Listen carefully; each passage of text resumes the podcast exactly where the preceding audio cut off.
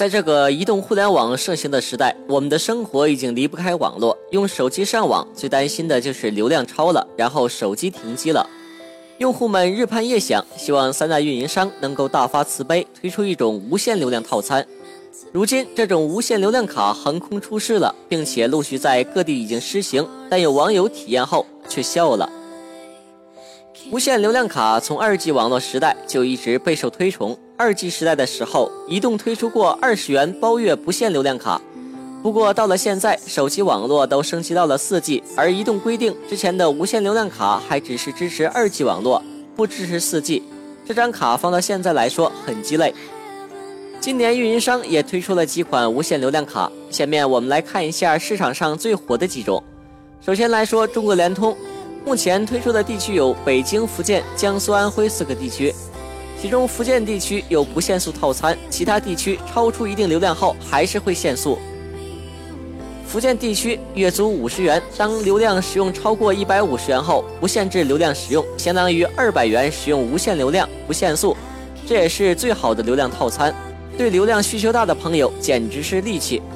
北京地区月租四十六元，当流量超过一点五个 G 的时候就会限速，限速后的网络达到每秒三十二 KB，这个网速也就看看网页、聊聊天了。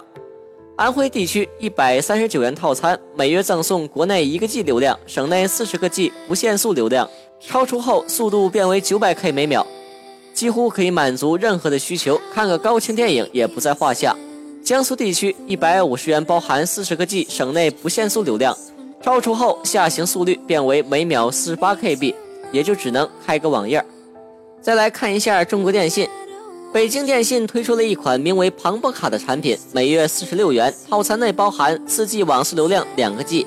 超出后降为三 G 网速。我买了一张测试了一下，还不错，下载速度每秒四百到六百 K 左右。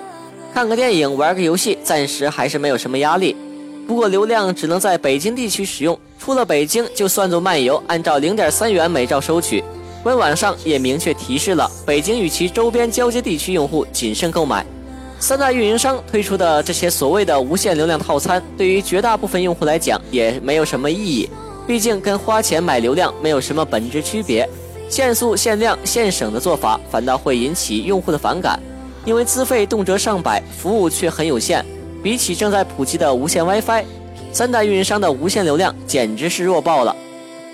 从世界来看，也都没有真正意义上的无线流量。美国 ATT 公司推出无限流量这个计划后，很快发现，只要几个无限流量用户一出现，一个基站就很可能被瘫痪，所以计划迫不得已取消，解除和用户签订的合同。反观运营商方面，继各种在线聊天软件出现之后，运营商的利润开始变得单一化，流量成为其最重要的盈利来源。在今后的一段时间内，不可能完全放开，只能是有限制的推出无限流量卡。运营商在流量资费上应该采取更为合理透明的价格，从做流量生意转变到做互联网服务上，给用户提供私人定制的无限流量套餐选择，既不限量也不限速。只有这样，才会真正吸引到用户投怀送抱，用户也会感受到美好的体验。